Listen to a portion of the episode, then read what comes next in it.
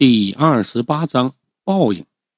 上回讲到啊，在吴立群家处理完事以后，我就提出啊要这个阿卫，结果吴立群说呀，这阿卫送人了，看我是追悔莫及呀，一脸懊恼。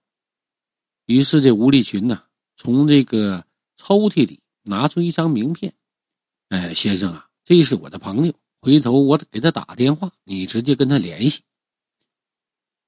我看这名片上显示的名字叫张三看到这个名字啊，我就想起来，师傅曾经跟我说过一个人，钻地鼠。据说此人师出青城，由于是犯了淫戒，被逐出师门，从此就流落江湖，干起了盗墓的勾当。一想到即将有可能跟这样的人打交道，我不禁有些头皮发麻。本想给他打个电话确认一下，但又考虑到线下的时间已晚，不便打搅，于是啊，我就决定先回火车站的小旅馆，我住上一晚，明日再跟他联系。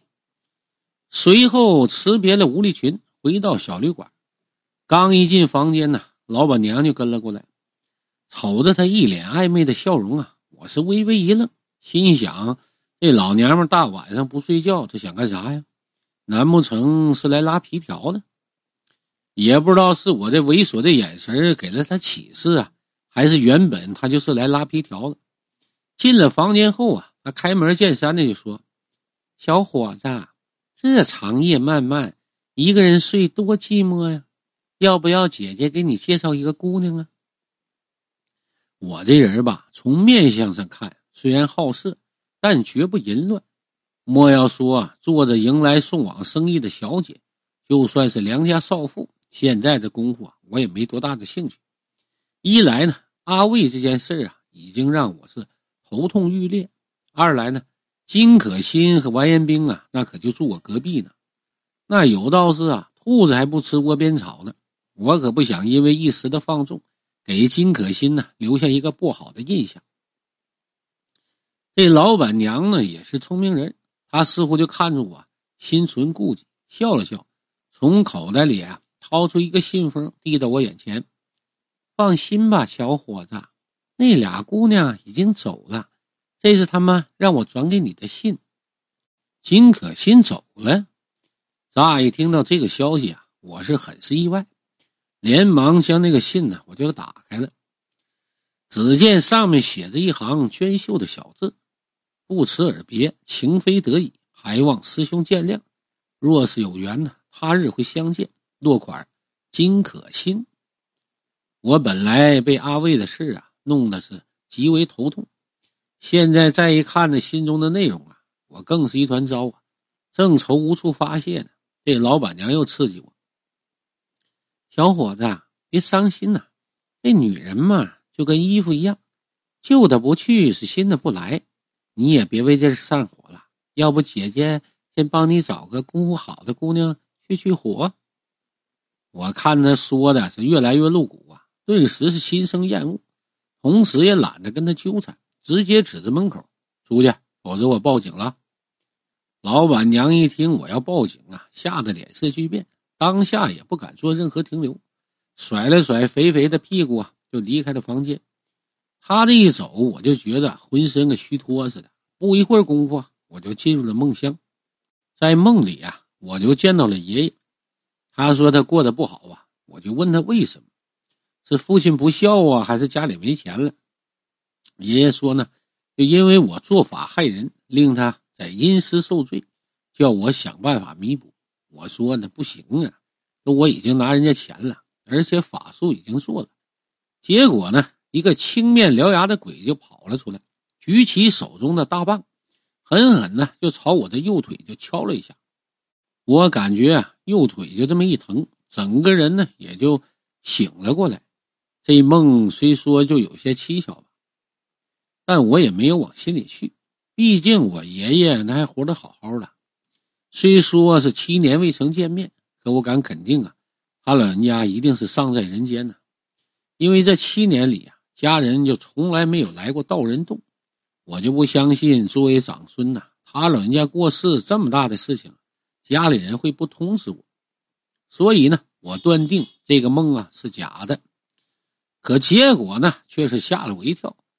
在床上躺了一会儿之后啊，我就发现这右腿之处就传来一阵钻心的疼痛，而且这个位置啊，正好是那个恶鬼呀用大棒打过的地方。这个时候啊，我才意识到啊，这是施法害人的报应。其实，在帮李富贵摆杀阵杀他老婆的时候啊，我就知道这会遭报应，只不过没想到这个报应来的这么快，这么凶。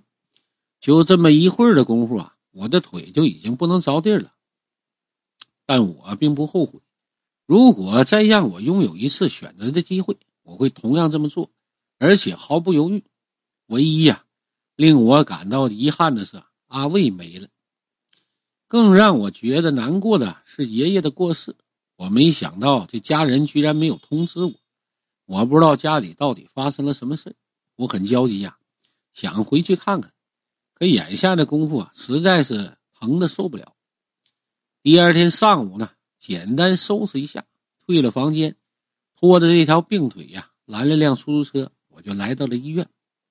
去医院呢，我就想把这腿治好。结果却令我十分的失望。拍了片子，做了一系列的检查，医生竟然告诉我这是关节炎。对于这个说法，我是很是无语啊！我知道啊，想靠现代医学来解决腿病，那是不可能的。我想回山找师傅求救，但又怕他打我。想了想啊，决定先找一家私人诊所打一针封闭，止住疼痛再说。俗话说呢，是病来如山倒，病去是如抽丝。先前我疼的那走路都成问题了，打了封闭针之后啊，别说走路了，小跑都不成问题呀。这我知道啊，这只是治标不治本的办法。但眼下的功夫啊，我实在是没时间去到处求医。一来呢，这个阿卫还没有着落，师傅啊还在那里等着急用；二来呢，我得回趟家。我的老家呀，那是皖南山区呀最偏僻的那么一个小村落，这里的交通是极为不便，就比较落后。这一点呢，可以从村里流传的一句童谣可见一斑呐。说的是什么呢？抗寒靠斗，通讯靠走，治安靠狗啊。这句话虽然说的有点夸大其词，但也相差无几了。进山的道路确实很差。我是十点钟进山的，直到下午一点，这才来到家门口。我原以为一到家呀就能看到父母和爷爷，结果却令我很失望。家里的大门呢，竟然是朝外锁的。看到这个情景呢，我是微微一愣，心想：这他们去哪儿了呢？这不是出啥事儿了吗？我就有点担心呢。可转念一想，随即也就释然了，因为在农村呐，特别是山区。又是冬天，这个点儿，那男人一般都在玩牌呢，女人呢则是围在一起聊天。我一看这大门紧锁，立即就意识到啊，这家人可能去串门了。就在我转身准备去村里找他们的时候，这屋里呀突然传来了母亲的声音：“我没钱，真的没有那么多钱，可不可以少一点？”母亲似乎还想说些什么。却被另外一个声音呢粗鲁的给打断，又不是我要你这么多钱，这是用来供神的，一会儿还还你，快点快点啊！我在屋外听到这段对话，我立刻就意识到这母亲遇到跑江湖的骗子了。这种把戏啊，师傅也曾跟我说过，叫仙人跳，说白了就是骗钱呐。一般呢是针对偏远山区的村民。一来呢，他们大多数就没什么文化；二来呀，他们有一个共通点，那就是相信迷信。这眼下看这个神棍竟然将这种下三滥的手法用到我母亲头上，我顿时就有些恼火。不过我没有急于将其揭穿，因为我母亲这个人呐，我太了解不过了。但凡她认准的东西，无论是什么，别人说什么她都不会听的。所以呢，我决定我先躲一旁啊。静静的观看，等实在不行的话，我再进去啊，将其揭穿，那也不迟。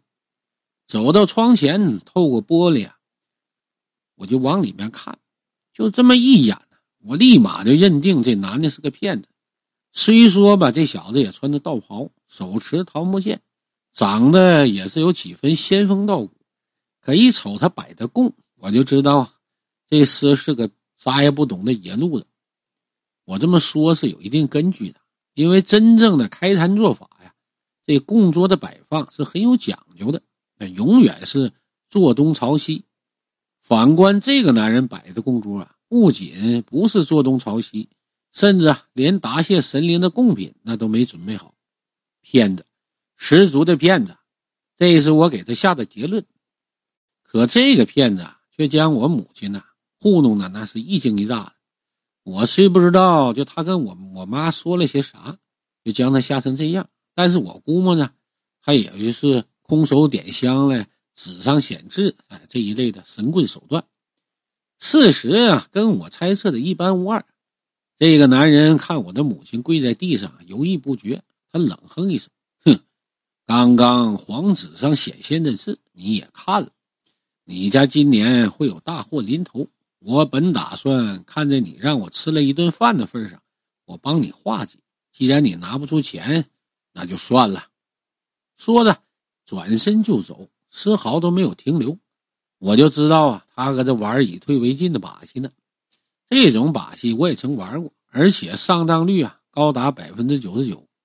因为神棍和骗子最大的区别就在于啊，骗子只是用花言巧语的哄骗，蝇头之力蒙蔽。神棍呢，就是道出真言，摆出一副啊愿者上钩的架子。我知道这个男人呢，一旦使出这招啊，那我妈肯定会上当。果然啊，是未出我所料。他这么一走，那我妈索性啊就从地上爬起来，跑到面前将他拦住：“师傅啊，您先别急着走，我家里真没有那么多钱，要不你等等，我去借。”这男人一听我母亲要去借钱，顿时是眉头一皱啊，沉吟了半晌，呃，远不远呐？得多长时间呢？那这句话问的那是相当有水平了，在跑江湖里边，这叫投石问路。